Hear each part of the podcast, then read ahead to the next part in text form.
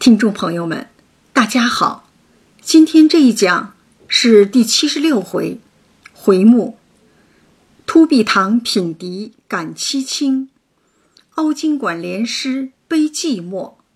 第七十六讲题目“凹凸之变”。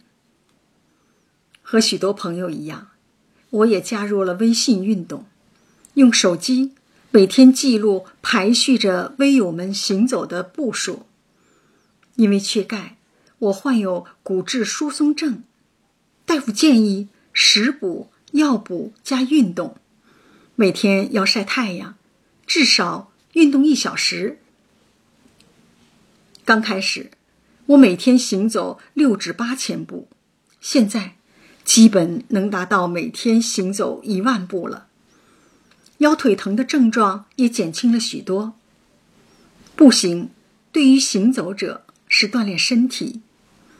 写作和讲述《红楼梦》呢，对我是另一种行走，在行走中淬炼的是灵魂。一次又一次的把自我投入到生活中、人性中，不断拷问着人生的价值和意义何在。做了八年的《红楼梦》讲座，场次。早已过百，但是至今我不能确认自己是否真正读懂了《红楼梦》。我能确定的是，越来越能读懂自己，越来越敢于做真实的自己，越来越能为自己的心写作讲述。这是我最大的进步，最大的乐趣。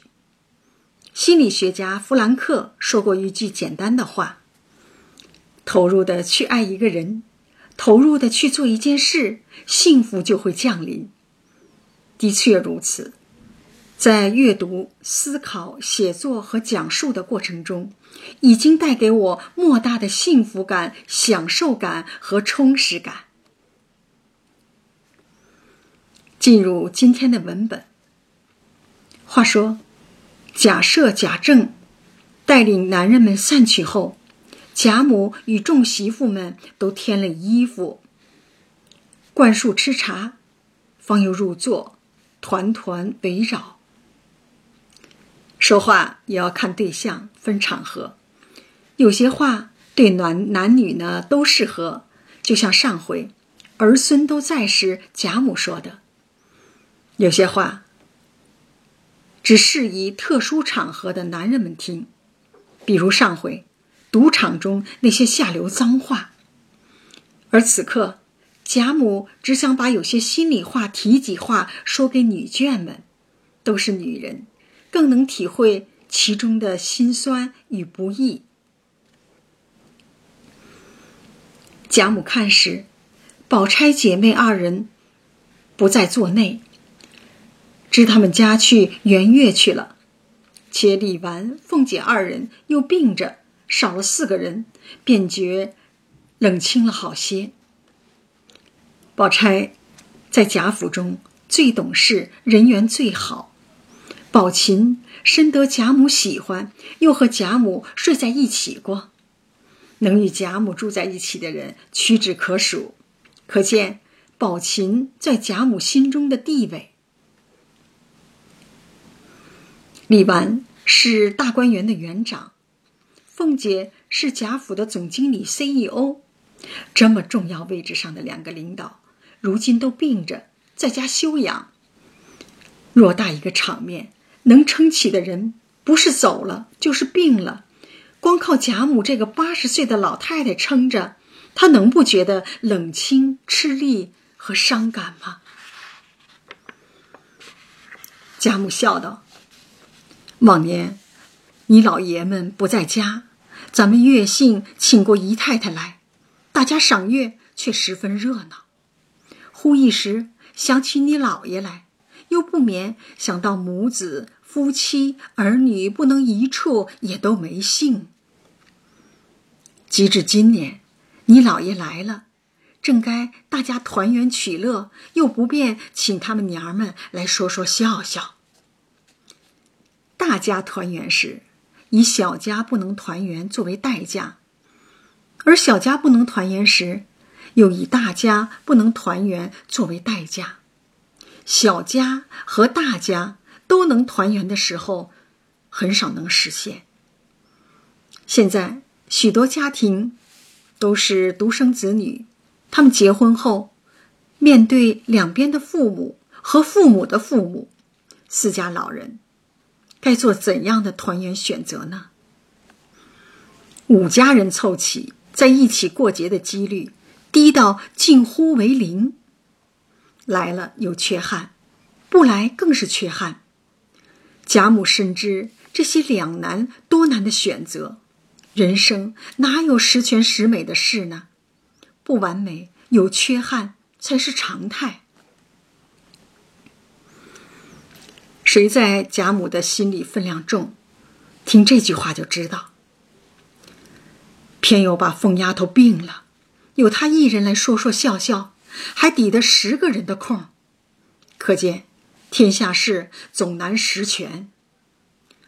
说毕，不觉长叹一声，随命拿大杯来斟热酒。贾母相当精明，她选凤姐。作为接班人，是经过慎重考虑的。越是能干的人，个性越强，所谓的缺点也越多。贾母启用凤姐，用的是她的长处。如果不是凤姐在位，贾家垮得更早更快。凤姐最擅长公关，多大的场面她都能轻松驾驭。她说的笑话，谁人能比？可卿适合做决策人，宝钗适合做生意人。宝钗适合做生意人、商人啊。探春呢，适合做协理；李纨适合做社监，唯独凤姐适合做总经理、CEO。企业管理最最重要的就是用对人，因材施用。凤姐在贾母心中的位置。在贾氏家族的位置不可替代，《红楼梦》中如果少了凤姐，精彩性、生动性、完整性会大打折扣。其中的玄机被王昆仑先生一语道破：恨凤姐，骂凤姐，不见凤姐想凤姐。贾母见月至中天。越发精彩可爱，说道：“如此好乐，不可不闻笛。”便命人将石帆上女孩子传来，又说：“音乐多了，反是雅致，只用吹笛的远远的吹起来就够了。”这就是一个贵族老妇人的审美品味。中秋节的夜晚，必是在大观园的山上赏月。并伴以悠远清脆的笛声作为背景音乐，营造出一种宁静、清澈、飘逸、朦胧的氛围。只见跟邢夫人的媳妇走来回道：“方才大老爷出去被石头绊了一下，崴了腿。”贾母忙命两个婆子快看去，又命邢夫人快去，并让贾珍媳妇。贾蓉媳妇也顺便回去。尤氏迟疑要留下来陪贾母。不一会儿，两个婆子回来了，说贾赦右脚面上白肿了些，如今调服了药，肿的好些了，也没甚大关系。贾母叹道：“我也太操心了，打紧说我偏心，我反这样。”本来一个大老爷们儿崴了脚，算不上什么大事，何劳贾母这么兴师动众的去关心问候？实在是因为贾赦用笑话编排贾母偏向贾政，才不得不如此小题大做。只要不是一个孩子，偏心之于父母就会存在。绝对的平等对待，很少。父母能做得到的。这里贾母仍带众人赏了一回桂花又入席换暖酒来。中秋夜不光赏月听笛还要闻桂花的香气品酒的美味儿。美学是一种感觉学美学感受启动的是人的身体中各种感觉器官的即时体验。这种体验因人而异，非常个性化。正说着闲话，猛不防只听那碧香桂花树下呜呜咽咽、悠悠扬扬吹出笛声来，趁着。这明月清风，天空地静，真令人烦心顿解。万虑齐除，都肃然微坐，默默相赏。贾母就像是美学鉴赏师啊，就像是美学鉴赏课上的那个导师，带领大家进入美学体验，用眼睛的视觉。看见天上的明月，用耳朵的听觉感受笛声清远，用鼻子的嗅觉闻到桂花的那个芳香四溢，用舌头的味觉品尝醇酒沁芳，用身体的触觉静享清风徐徐。在体验中，身体的感受是立体的、多向度的。完整的，要比头脑的思想真实客观许多。如此解烦消虑时刻，只能把身心灵全然的投入到沉默静谧之中。听约两盏茶时，方才止住，大家称赞不已。时间是一个绝对的概念。生活美学的时间，如是说。刘姥姥喝茶，一饮而尽，这一盏茶的时间，也就是几秒钟。贾母喝茶，一看茶汤的颜色，二闻茶的香气，三才慢慢的一口一口的品茶。这一盏茶的时间，花上半个小时也说不定。去法国的巴黎。在香榭丽舍大道旁的咖啡店门口，我看到的这个老妇人，边看街景边喝一杯咖啡，可以坐一个下午。那这盏茶的时间就是三四个小时。接着，贾母对背景音乐的节奏提出了要求，须得捡那乐谱越慢的。吹来越好。贾母夜晚听曲的审美取向，演奏员要离得远而不是近，乐器少而不是多，声音轻而不是重，旋律快啊。他贾母要求的那个旋律啊，是慢的而不是快的。鸳鸯拿来软中兜与大斗篷，为贾母添上。并提醒该歇了。贾母道：“偏儿今儿高兴，你又来催，难道我醉了不成？偏到天亮。为什么平时作息规律的贾母，今晚非要熬个通宵呢？贾母所有的氛围营造，究竟要达到什么目的呢？”只听桂花阴里。呜呜咽咽，袅袅悠悠，又发出一缕笛声来，果真比先越发凄凉。大家都寂然而坐。夜静月明，且笛声悲怨。贾母年老带酒之人，听此声音，不免有触于心，禁不住堕下泪来。众人方知贾母伤感。不禁有凄凉寂寞之意。夜晚是用来思念的。以贾母的睿智，冥冥之中预感，这个大家族的大限，自己生命的大限即将来临。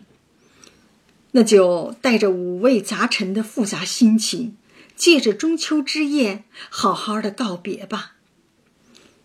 有没有这样的形式，对情绪的修复和境界的提升非常重要。一个人对外界所有的感受，都是其内心世界的投射。也就是说，你的内在有什么，才能在外界感受到什么。在人体中，只有让各种情绪流动，用身体的各部分感受它、直面它、接纳它，最重要的是看见它，这种流动才有意义。完成情绪的自我梳理，回归并收获一个正常的心态。只有感受到悲伤。才能用悲伤疗愈悲伤，只有细致的体验到痛苦，才能用痛苦化解痛苦。讲述《红楼梦》，也大大的提升了我直面所有负面情绪的能力。把身体当作炼金炉，把负面情绪投入其中化炼，点石成金。把身体从垃圾桶。变成炼金炉，这种变化绝对是一个质的飞跃。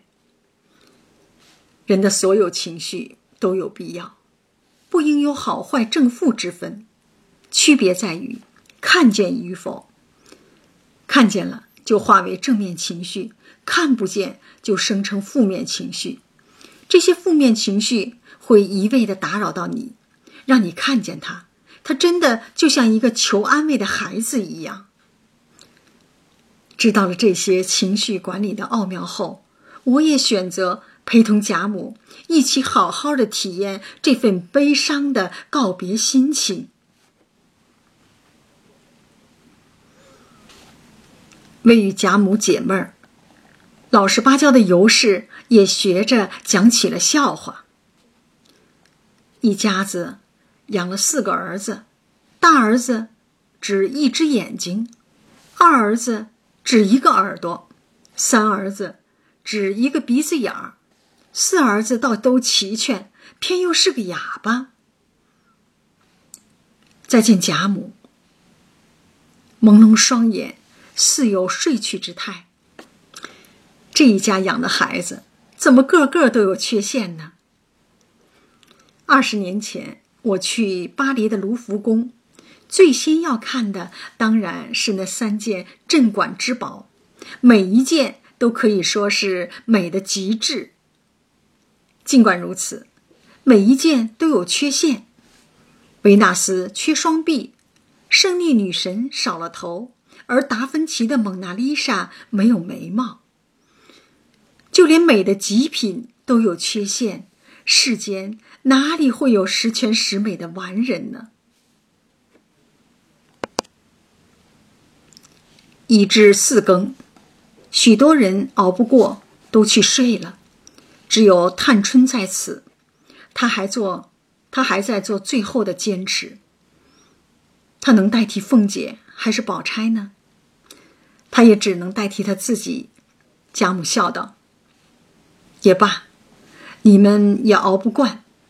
况且弱的弱，病的病，都去了，倒省心。”只是三丫头怪可怜见的，上海等着，你也去吧。我们散了。说着，便起身，围着斗篷上轿，众人围随出园去了。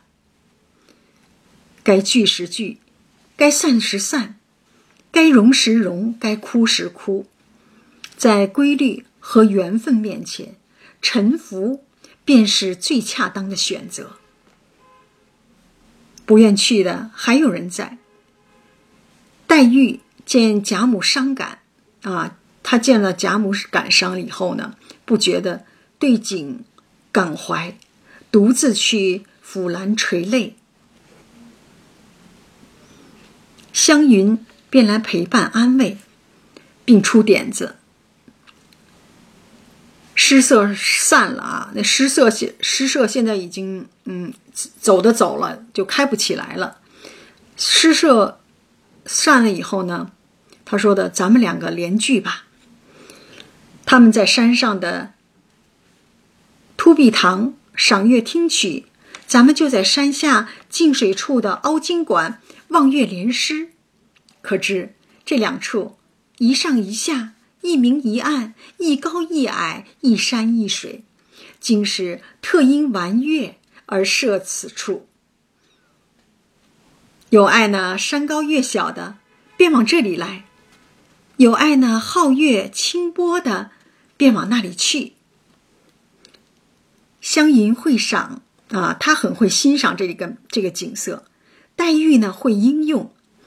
当年大观园景点拟名的时候呢，这个凸壁堂和凹晶馆就是黛玉帮宝玉所拟，经元春和贾政审核通过，使用至今。建筑美学的最大特点。就是充分发挥人们欣赏感官的功能，这是观赏层面的。凹凸两字，俗念作挖拱，前者是书写的形象化，后者是发音的形象化。凹有两种读音，凹和挖，凹凸连在一起时。发凹的音，单独用时发洼的音，多用于地名和人名。比如，河南有一个地方叫大窑洼，有位著名的作家叫贾平凹，这是语言读音层面的啊。凹凸还可以是一种认知思维方式，具有现实性。湘云列举的上下、明暗、高矮、山水，都可以认为是凹凸的表现形式，还具有变化性。沧海变桑田，青丝变白发，繁华到凋零，兴盛转衰败等等，无一不是在变化之中。更有相对性。从字形上看。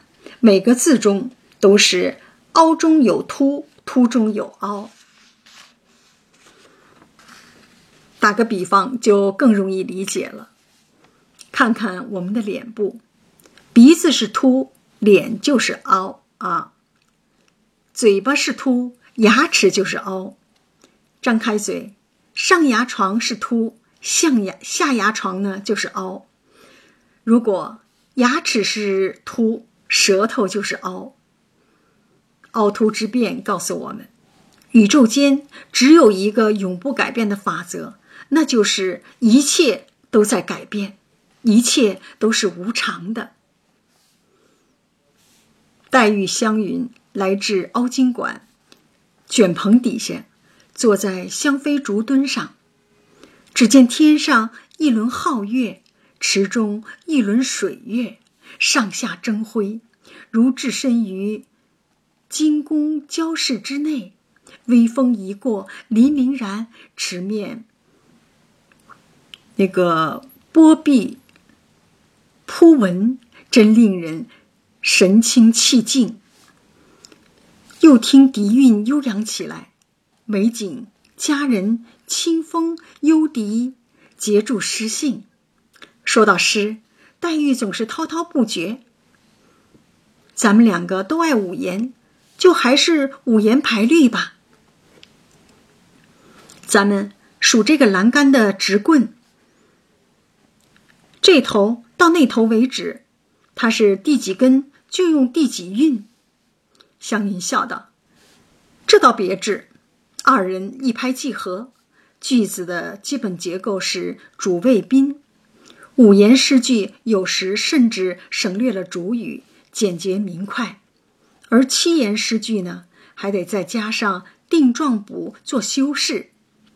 是五言还是七言，全凭用者的喜好。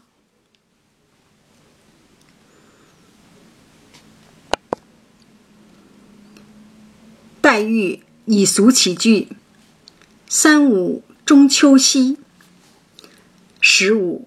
中秋节的夜晚，三五一十五，一道简单的计算题就避免了这句诗的大白话：“俗而不白，俗中见雅。”第五十回，卢雪庵寄景联诗，凤姐的一夜北风紧，起的就是既俗又白，简直就是大白话。如果不放在联诗中，谁都不会认为这是一句诗。湘云道。清游拟上元，洒天鸡斗灿。风清水净，乘月已游心，堪比正月十五的元宵节了。广袤的天空洒满灿烂的群星，谁有如此巨大的能量呢？没有主语提供答案。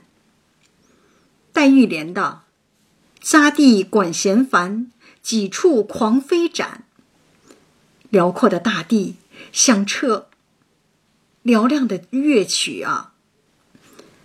两个人，他们他们两个人配合的很默契，诗句对仗工整，充盈着青春气息，豪气冲天。天地之间热闹非凡，哪能少了酒呢？在这个节日的夜晚，在这个节日的晚上呢，有多少桌狂飙痛饮？飞杯换盏，大有不醉不归之势。很难想象，黛玉这个病弱的女孩能写出如此刚阳刚啊！她写出如此阳刚豪迈的诗句。湘云想了想，对道：“谁家不起轩？清寒风剪剪。热闹，就是用来凑的。”有多少家都推开了窗户，目睹共享着节日夜晚狂欢的盛况。夜已深，带来微凉的，带来了那个寒凉的微风拂面。黛玉平道：“上句对的比我好，下句又说俗话了，该继续加劲儿说才是。”湘云。有他的见地，诗多韵闲，也要铺陈些才是。就像唱歌，要高低快慢轻重相结合，才有韵味儿。歌曲诗也要有凹凸之变，才会精彩。此处诗的创作与评说相结合，也让读者很受益。黛玉连道。凉夜景轩轩，蒸饼朝黄，蒸饼朝黄发。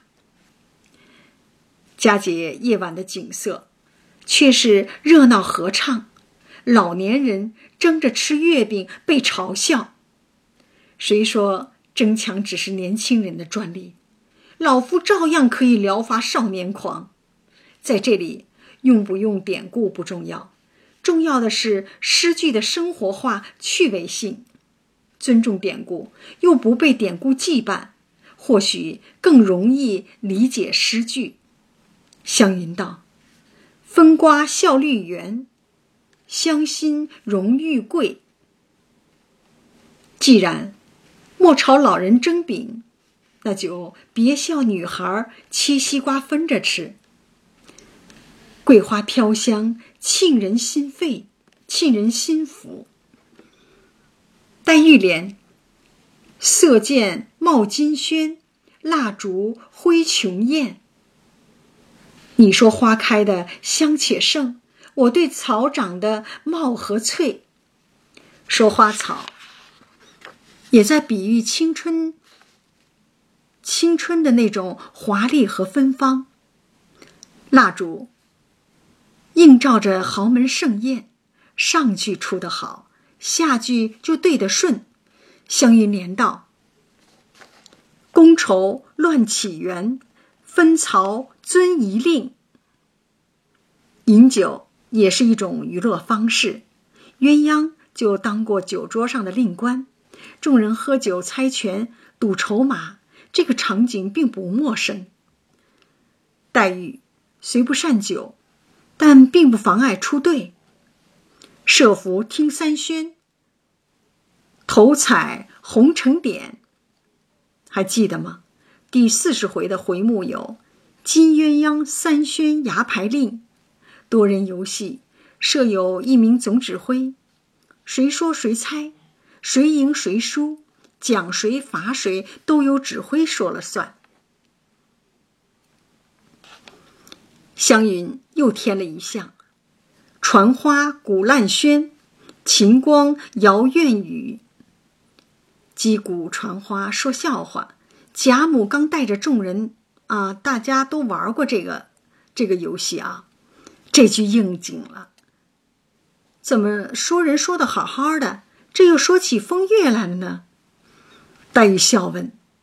湘云道：“赏月不能不说月，这才扣题呀。”黛玉接道：“素彩皆乾坤，赏罚无宾主。”相比太阳光的浓烈，月光俨然素净了许多，挥洒在天地之间。黛玉也如法炮制，说回到人，在公正的令官面前，赏罚均一视同仁。湘云要转到自己，吟诗续昆仲，啊，吟诗续仲昆。构思时拟坎，因着个人的水平差异，诗作可分高下。依着门槛构思，此刻湘云的样子入了诗了。黛玉当然赞同，这可以入上你我了。连道：“你景或一门，酒尽情犹在。”通常情况下。人思考的时候很难正襟危坐，一定是倚靠在一个地方放松身心，才利于灵感的激发。尤其在这种即兴联诗中，更要反应快速、思维敏捷，才能金句频出。我刚开始讲《红楼梦》的时候，最怕的就是自己没有足够多的认知与想法，写不出讲义。往往是越着急越紧张，头脑越短路，半天写不出几个字；越是放松，不去想，许多的想法一股脑的冒出来，真的是很神奇。湘云的倚坎，黛玉的衣门，都与门有关。很喜欢这个“闲”字啊，也与门有关。它的结构，外边一个门字。里边一个木字，倚门看树，繁体字的闲，外边一个门，里边一个月，倚门望月。具有闲情逸致的人，才会倚门看树，倚门望月，独以天地神往，才思泉涌。此时的诗作定是佳品。酒席虽已散，情缘仍未了。这是人类崇高的品质。正因如此，才有《红楼梦》这部经典的诞生，也才有今天我们大家一起的读红、讲红、品红。湘云说：“是时候了。”连道：“更残月已轩，见闻。”雨笑寂，夜晚即将离去，欢声笑语渐渐消失。告别和离别，对任何人都不是一件轻松的事。黛玉连道：“空剩雪霜痕，街路团朝菌。”告别的是什么呢？是中秋节，是夜晚。是青春，是大观园，是贾氏家族，是曾经的玩伴，是岁月流年，是情爱姻缘。最终告别的，就是自己的肉身。再难离也得离，再难舍也要舍。告别是人生非做不可的重要功课。深秋过后，空荡荡的大地上。就连脚印都被那白茫茫的雪霜覆盖，一切归于空寂，准备着下一个轮回。这是每个人无可逃避的必经之路，残酷且现实。台阶上出现了朝生暮死的菌类，天就要亮了。这个运要怎么压？湘云可费了心思。庭烟懒夕昏，秋湍泻石随。秋湍泻石随，对的真好，竟让黛玉都起身叫妙。夕阳的余晖把庭院中的炊烟染成了金色。叶荷花收敛起它的叶子，准备睡觉了。小时候，我住在萧庆瑞爷爷家，他养了一盆花，俗名叫明章叶荷。三片心形的叶子，清晨张开，清晨的时候张开，傍晚的时候合上，数不清我看过了多少次的张合，每每感叹，这一枚小小的叶片里也藏着生物钟。借着生物植物的变化，展示自然界，展示自然界的晨昏转换，日月起落。家族和个人的生命，何曾又在这规律之外呢？秋日的溪水由钟乳石上湍急倾泻而下。黛玉打起精神来，对了一句：“枫叶聚云根，宝物晴孤节。”秋风吹落叶，聚集山石间。秋心孤芳自赏，独守纯洁。黛玉在说自己：“你眼中的世界，就是你心中的世界；你看《红楼梦》的眼光，就是你看社会的眼光。”情景交融，湘云自然懂得。连道：“银蟾气土吞，药精灵兔倒。”神话中说。月中有一个蟾蜍在吞吐云气，把月光遮住，而那只兔子总在捣灵药。黛玉点头念道：“人像广寒奔，饭斗邀牛女。”神话接着讲：嫦娥偷吃了长生不老的灵药。顿觉身轻如燕，一飞冲天，来到了月亮上，住在广寒宫里，从此也只能过着孤独寂寞的生活，长寿伴着冷清。他后悔了吗？索性飞越北斗七星，邀请织女星与我为伴。每个星座都有自己的位置，他能来吗？每个人都要为自己的选择付出代价，嫦娥也不例外。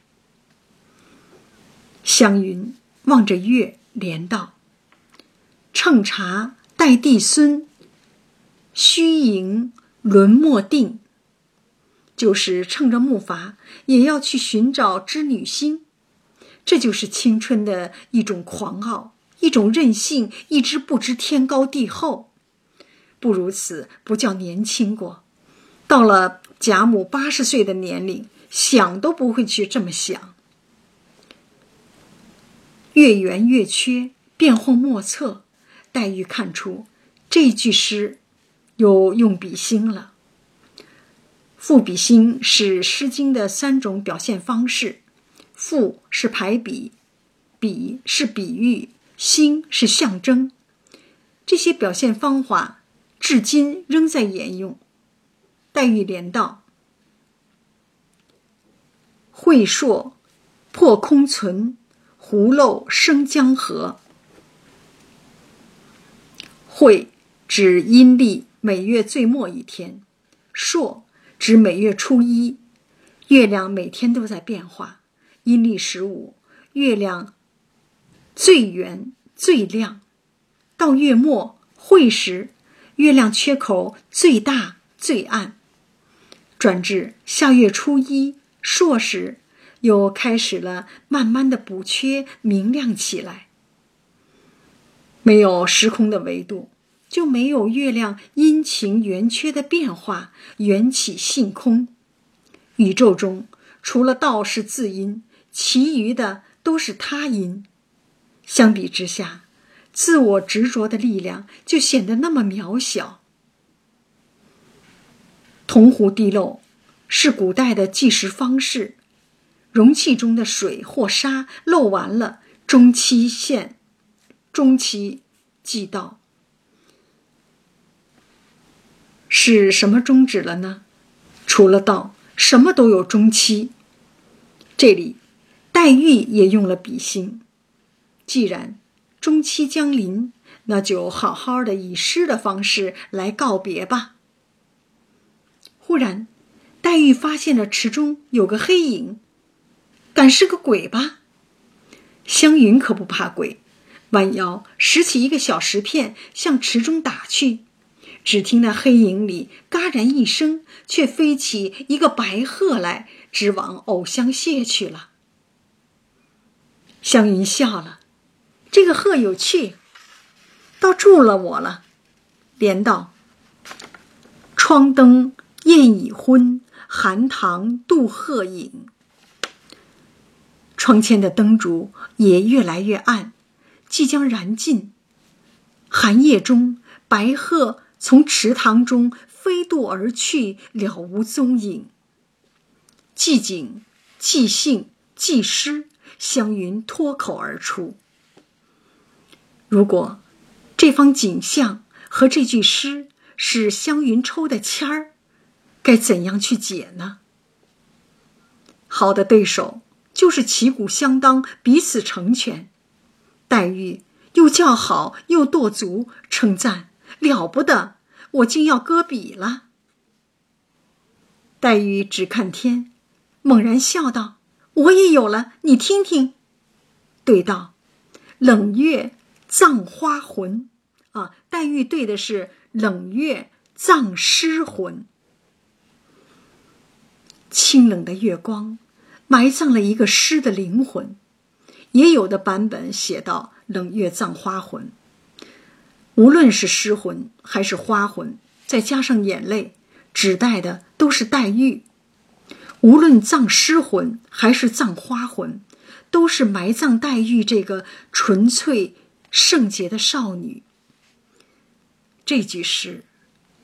是黛玉写给自己青春、爱情、生命的挽歌吗？湘云拍手赞道：“果然好极。诗故新奇，只是太颓丧了些。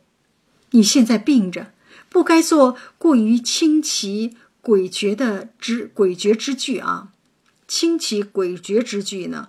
他现在不应该做这种句子。”一语未了，只见妙玉从山石后转出来，也赞道：“好诗，好诗！果然太悲凉了，过于颓败凄楚。”为翻转过来，也作诗一首。大势已定，仅凭一首诗，究竟也难转败势。在贾府的大趋势中，个人很难不受牵连，独善其身。那么，保有独特的告别方式，也是自己最后的选择吧。这一讲就讲到这儿，感谢大家的收听。